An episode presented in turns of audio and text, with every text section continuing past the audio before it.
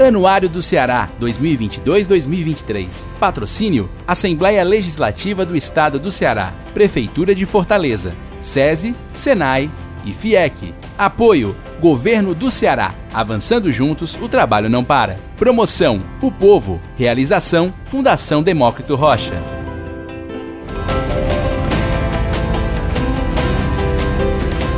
Instituto Dragão do Mar chega ao seu primeiro quarto de século de atividades. É uma organização social, uma OS de cultura, a primeira do Brasil quando foi criada. Virou referência nacional, várias experiências depois nasceram inspiradas no Dragão do Mar. A instituição hoje opera em 15 espaços públicos dentro da esfera do governo estadual, não só na cultura, também no esporte, como é o caso do CFO, o Centro de Formação Olímpica. E para conversar sobre esse modelo de gestão do Dragão do Mar, que passa por modernização, é que eu recebo hoje no podcast do Anuário a presidente do Instituto Dragão do Mar, Raquel Gadelha. O podcast do Anuário já está no ar.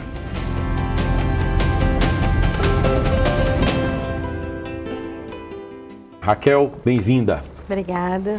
Bom, eu falei aí na abertura que o Dragão do Mar, o Instituto Dragão do Mar, ele no começo ele era entre aspas ali confinado a um equipamento que é o Centro Dragão do Mar. Eu imagino que muita gente confunda, É porque é homônimo, não é? Em que momento o, vocês perceberam que era hora dele se expandir e hoje essa presença, como eu falo, está em 15 equipamentos diferentes? É. Bom, primeiro explicar melhor o que é um OS, porque muitas pessoas não Sim. entendem. É uma organização social que é, é privada, mas com objetivos públicos, né? Então, assim, nós fomos criados, e aí um detalhe importante, o Dragão do Mar, o Instituto Dragão do Mar, ele foi a primeira OS de cultura no Brasil. Então, foi criada lá 25 anos atrás, quando não se fazia isso. E qual é a finalidade? É porque a gestão da cultura ela é muito cheia de delicadezas. Por exemplo, você contratar um patativa do Assaré. Não dá para fazer por um edital, um pregão, me dê orçamento de três patativas do Assaré e vice-versa. Então, tem toda uma, uma flexibilidade de, de gestão, apesar da eficiência, do controle, do acompanhamento que sendo feito por um OS fica mais fácil. Então, nesse sentido, quando se criou o, dra- o Centro Dragão do Mar, há 20, 23 anos atrás, se pensou um OS para fazer a gestão desse equipamento, que na época, você deve lembrar, era assim uma, uma coisa, né? Aquele, a o nascimento do Centro Sim. Dragão do Mar, que ele impactou aqui na cidade. E aí o Dragão do Instituto passou muitos anos com o Centro Dragão do Mar, o Centro Cultural Bom Jardim e a Escola de Artes Tomás Pompeu. Já algum tempo depois os outros, né? Algum tempo depois, mas ficou muitos anos ali fazendo aquela gestão.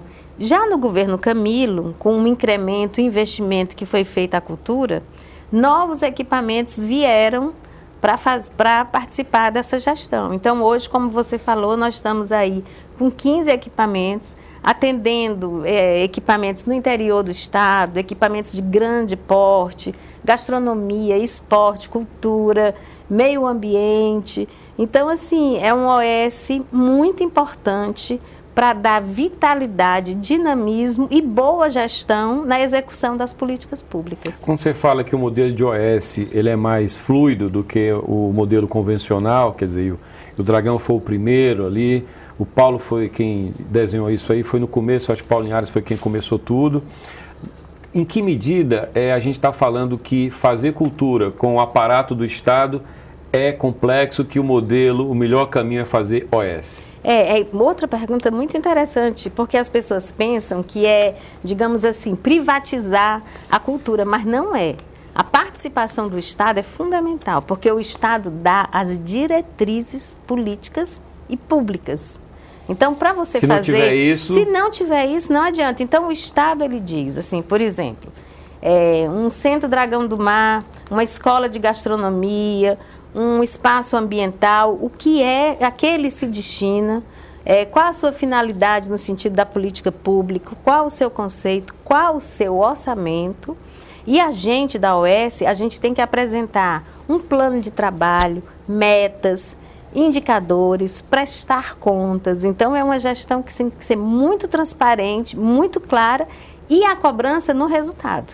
O Sim. resultado sempre atendendo a uma finalidade pública. Você tem uma liberdade para contratar quem interessa para a operação? Também tem isso? Temos, assim, é, é, é, exatamente esse misto de gestão. Então, ele tem uma ligação, digamos, com o mercado, no sentido de você contratar pessoas por um currículo bom, por uma expertise, poder ter consultores, mas também você tem editais de contratação, regulamento de compras, regulamento de, de trabalhadores, de cargos, de salários. Então, é, é assim, sendo bem feita, uma gestão eficiente, transparente, pública, é uma parceria excelente para o Estado e para a sociedade, que ganha em agilidade e em boa execução. Uhum. Bom, vocês têm 15 equipamentos, né? Que não são só de cultura, tem meio ambiente, você falou, tem outras, outras áreas. Eu perguntava antes de começar o programa, tem 15, isso é muito, isso é pouco? Você falou, é muito. Por que, que é muito? É muito, assim, é, assim, nós temos que fazer, a gente, como eu te falei, tem a diretriz pública e a gente tem a responsabilidade da gestão. Então você tem aqui hoje, por exemplo, o Dragão do Mar, ele tem equipamentos singelos, digamos assim, como uma casa Cego Aderaldo, no Quixadá, que é linda, mas é um espaço pequeno que você administra, com espaços, com equipamentos enormes como o CFO, uma complexidade enorme, o Centro Dragão do Mar, uma biblioteca do Estado do Ceará, um Teatro José de Alencar, Teatro São Luís, teleférico no Caldas. Então são equipamentos diferentes, de naturezas diferentes, com detalhes, com delicadezas. Expertise diferentes. Expertises né? diferentes. Então é um exercício. Você tem que ter uma equipe de gestão muito qualificada. Então, além da gente fazer a gestão de todos e acompanhar, a própria gestão do, do, do Instituto Dragão do Mar, ele tem que estar muito afiada como assim uma holding para poder dar conta disso tudo, né? E hoje você tem quantas pessoas no time? Olha, no, na sede que a gente chama, a gente em torno de 60 pessoas a 70 e em todos os equipamentos quase 500. É muita gente, É muita né? gente. E esse pessoal, como a gente já falou aqui, pertence à OS, não são servidores públicos. Isso. É um time que é contratado pela OS, é, Instituto Dragão do Mar. Exatamente. O Estado fez investimentos recentes, no final da gestão Camilo, no MIS, na Estação das Artes, por exemplo, você me corrija se faltou, a biblioteca, é. eles não estão no escopo da, do Instituto Dragão do Mar. É, a biblioteca está com a gente. Ah, está com vocês. Tá, a tá. biblioteca que inclusive é um sucesso, linda, né? A Super querida, é. Mas agora, recentemente, o Estado entregou a Centro Cultural do Cariri, Sim. né, a Estação das Artes e o MIS. E aí, dentro desse escopo também de modernização e de crescimento do campo cultural, foi criada, foi qualificada uma nova OS para fazer a gestão desses outros equipamentos e a gente acha bom porque isso é um amadurecimento do campo, é um fortalecimento e traz assim mais transparência, mais eficiência e somos OS parceiras, digamos assim. Você vê espaço para novas OS no governo nessa área? Você acha que essas 15, esses 15 equipamentos são de bom tamanho hoje para o Dragão do Mar? Olha, eu, eu acho assim que a tendência natural, o que, que a gente está vivendo hoje? É, o Dragão do Mar está passando um processo muito rico de modernização e reestruturação da sua gestão. Então, vou dar um exemplo assim bem básico, que aí eu chego na tua resposta. A gente está fazendo todo um sistema de, de, de tecnologia para fazer a gestão desses equipamentos integrada, transparente, ágil, né? O, o, então a gente está, no caso aqui, o Dragão do Mar, digamos assim, organizando uma rota, uma trajetória lindíssima, mas a gente está vivendo um processo de modernização e reestruturação. O Instituto Mirante, ele já nasce dentro de um outro contexto, crescendo devagarinho, digamos assim, e já dentro desses preceitos de uma gestão mais moderna. Aí a gente está aí virando, né, mudança de governo e tudo. Eu acho que a tendência é ter uma readequação, digamos assim, uma, um estudo melhor disso. Vamos ver se seriam novas OS, talvez não. Talvez tá. seja uma, é uma distribuição, digamos, né? Nesse sentido aí dessa gestão e sempre melhorando a eficiência e o, o controle social. O Dragão foi a primeira OS para a cultura, você falou no Brasil, né? Isso. né? Hoje no Brasil esse modelo de OS atuando na cultura se disseminou em que medida? Olha, eu inclusive estou chegando de uma viagem a São Paulo, que a gente foi, a gente, o Dragão do Mar, entramos na Abraos, que é a Associação, Brasileira de OS de Cultura do Brasil. Fomos lá, fomos muito bem recebidos. Essa coisa da gente se ver de fora, né? Então, o Dragão do Mar, o Instituto Dragão do Mar é uma referência nacional. E o modelo de OS de, em cultura em São Paulo é muito exitoso, muito exitoso. A gente teve lá, conversou com vários, assim, a Pinacoteca. Então São Paulo veio depois da gente nesse veio, modelo. Veio, exatamente. Aprendeu com a gente de alguma Aprenderam forma. muitas coisas, uhum. assim, o Ceará, né, essa coisa de ser pioneiro, né, que a gente brinca que a gente é pioneiro, meio que tira leite das pedras. Então, assim, nós abrimos essa perspectiva. Hoje é um modelo que a gestão cultural em São Paulo, ela é toda pautada nisso aí e é muito bem sucedida, muito bem sucedida. Raquel, parece difícil a gente imaginar que cultura possa depender do setor privado, é, porque ficaria fora dessa lógica pública que você fala. Quer dizer, eu posso é, desejar que a universidade privada faça um grande centro cultural, posso torcer e vibrar que uma empresa invista um determinado recurso numa exposição, em alguma ação como essa. Mas política é naturalmente dependente da vontade do Estado, né? seja qual for o formato, no caso OS. Pois é, essa, essa, esse estudo que a gente fez em São Paulo mostrou semelhanças e diferenças no nosso modelo. Então, é como eu volto a te dizer, o Estado ele tem um papel fundamental das diretrizes. As diretrizes têm que ser muito claras e muito públicas. Mas lá, que eu acho que é outra coisa que a gente pode também fazer uma tendência aqui, é, é esperado das OS captação de recursos, porque exatamente esse modelo permite. Ou seja, é, as OS lá trabalham muito com lei Rouanet, com lei estadual, com lei municipal, que lá tem de incentivo à cultura, com possibilidades de geração de renda, restaurantes, cafés, lojas né, na, nos, nos equipamentos culturais.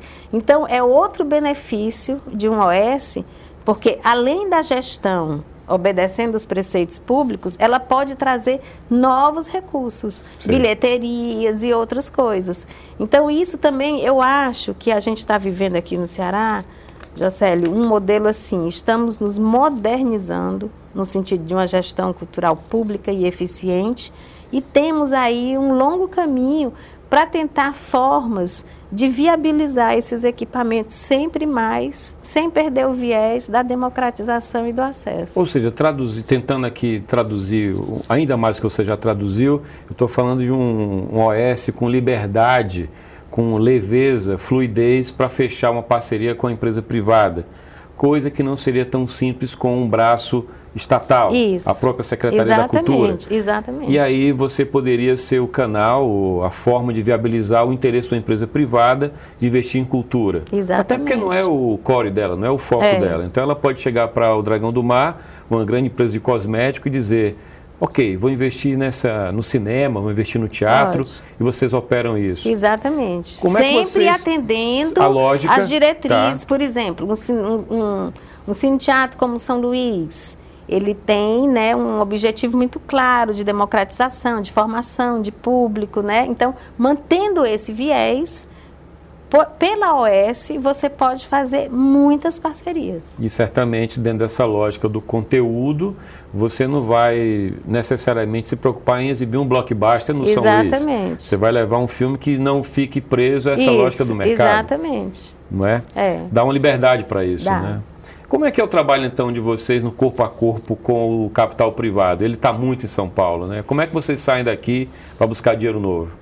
Olha, então, é, essa, essa, o, o, Instituto Dragão do Mar ele está vivendo um momento muito rico. Como eu te falei, assim, ele cresceu muito rápido e assim, a, ele não, digamos assim, a gestão não acompanhou, né, os preceitos, digamos, de uma gestão mais eficiente, transparente e tal.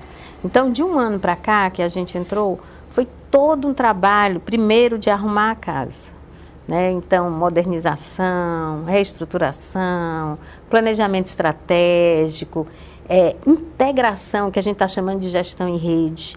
Então, por exemplo, esses equipamentos, eles não são concorrentes, a gente estava falando, né? Então, o Teatro Zé de Alencar não é concorrente do Dragão, não é concorrente de São Luís, eles compõem uma rede, cada qual tem sua singularidade, juntos e de uma forma sinérgica atendem e ampliam os objetivos da política cultural. Então a gente fez todo esse trabalho de nivelamento, de parametrização e tal. Então assim, um momento muito rico.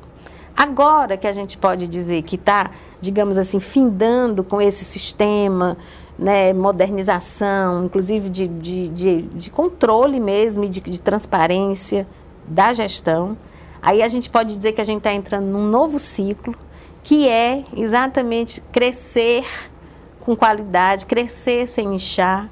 Então, buscar esses novos parceiros, buscar novas fontes de renda, né? Até você tendo uma gestão mais eficiente, mais transparente, com mais resultados, interessa a mais empresas. Então, a ideia mais na frente é a gente trabalhar com um núcleo de projetos, de captação de recursos, de parcerias. Tá. Né? Hoje você, você necessariamente não tem um time de captação. Ainda não. Ainda não. A, a ideia seria exatamente ter isso. É. Ir para o mercado buscar esse dinheiro novo. É. Tá. Como é que é essa mudança na gestão que você está fazendo do ponto de vista da mudança de processo? O que, é que vocês estão fazendo na prática? Pois é, quando eu, a gente entrou, né, a nova gestão entrou, é, pasme, assim, né, é, 15 equipamentos, né? praticamente toda a parte de gestão era manual. Então a gente está informatizando tudo isso. Primeiro assim, criar um sistema que atenda à cultura, né, os fluxos da cultura. Hoje mesmo eu estava tendo uma reunião, a gente atende com artistas consagrados, mestres da cultura, oficinas, palestras, escolas, é, equipamentos de, de, das mais diversas naturezas. Então, parametrizar tudo isso, fazer esse processo que você acompanha, onde é que está é, o que que tá agilidade no pagamento era uma coisa que as pessoas né então hoje os pagamentos são mais ágeis são mais fáceis de controle. Então a gente está eliminação de papel. Até pouco tempo atrás tinha pilhas de documentos. Então hoje tem essa parametrização de valores de aprovação processos uma coisa que a gente fez mapear todos os fluxos e processos de todos esses equipamentos então é um processo muito importante e a gente depois quer contar essa história, porque aí só um parêntese, uhum. a história do IDM se confunde e se entrelaça com a história da gestão cultural no Ceará.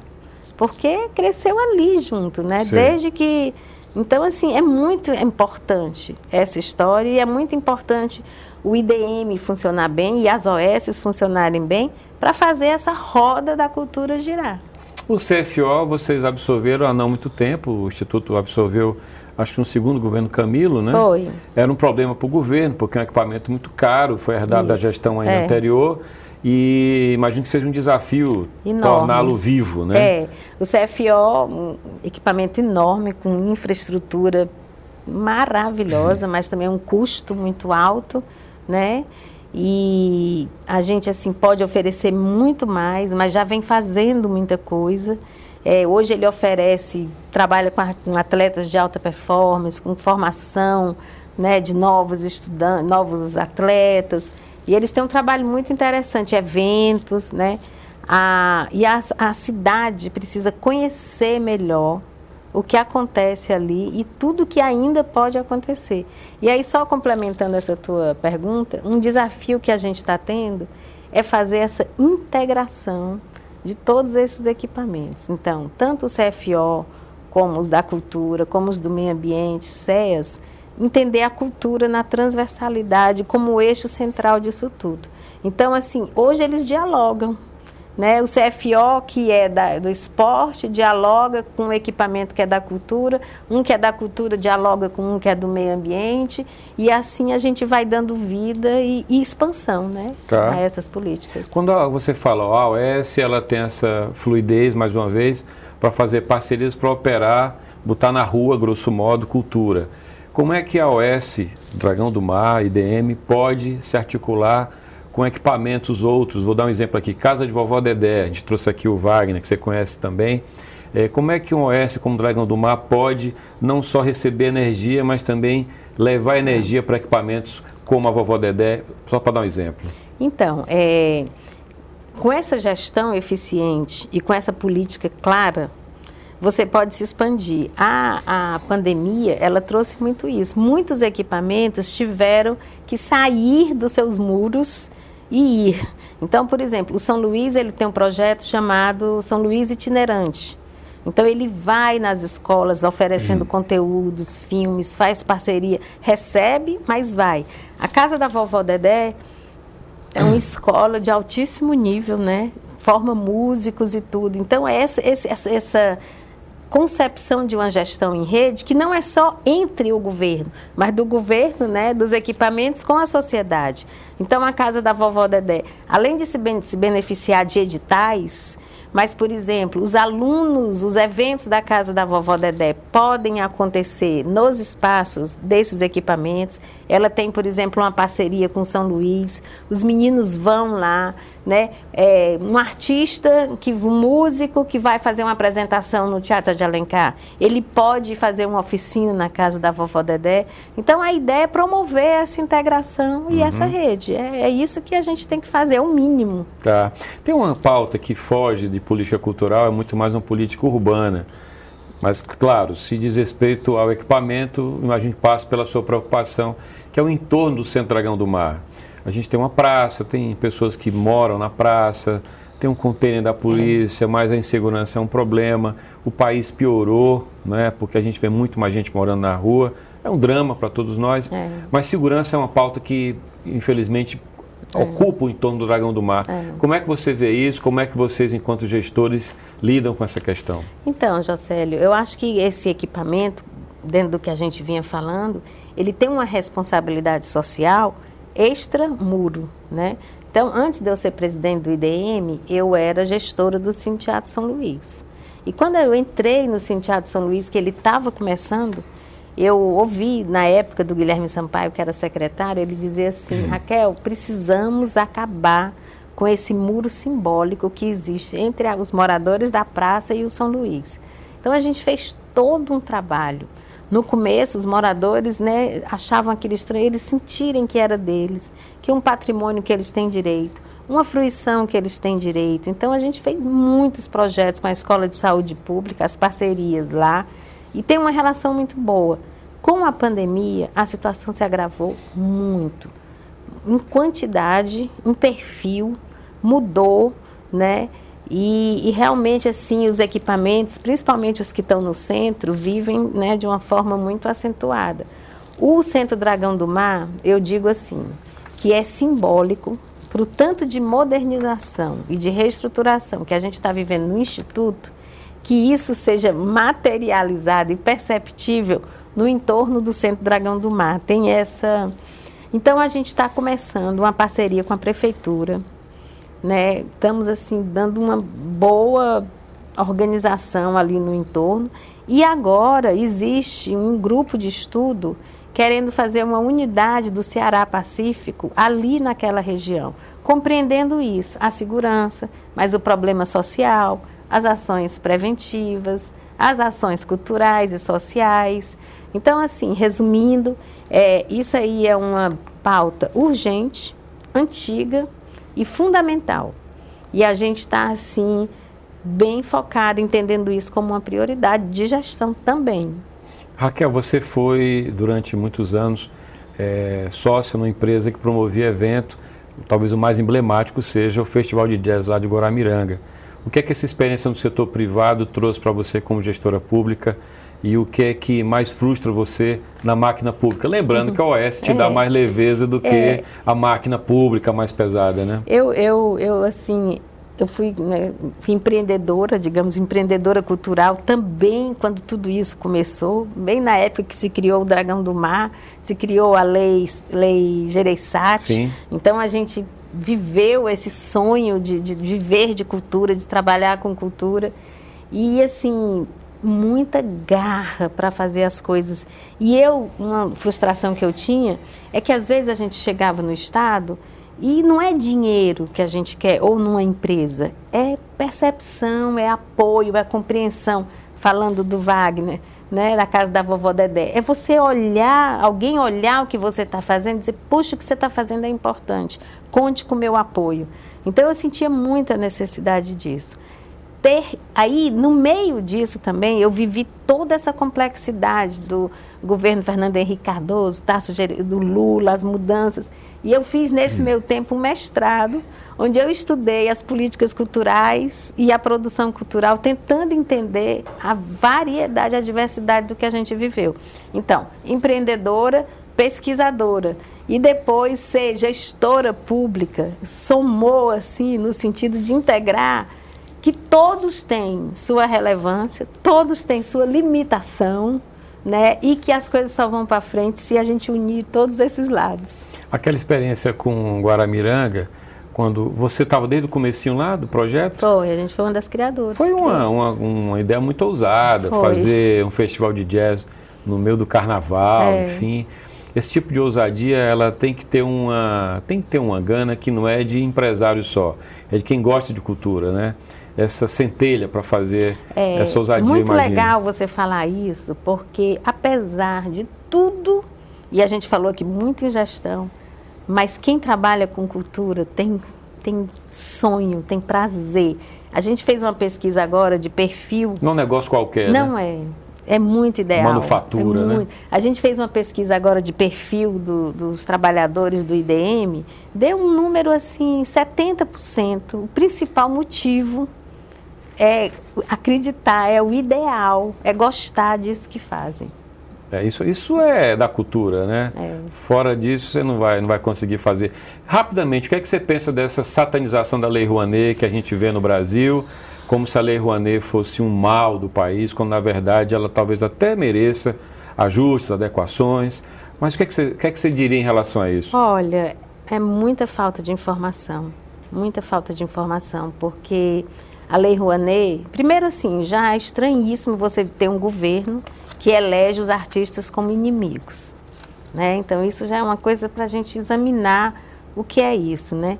Mas a Lei Rouanet tem falhas, tem falhas, era muito concentrada no eixo sudeste e tal, mas muita, muita coisa boa foi feita nesse país. O Festival de Jazz é um de vários outros, a casa da vovó Dedé, quer muita coisa boa e séria e está sendo feita ou foi feita nesse país por conta da Lei Rouanet.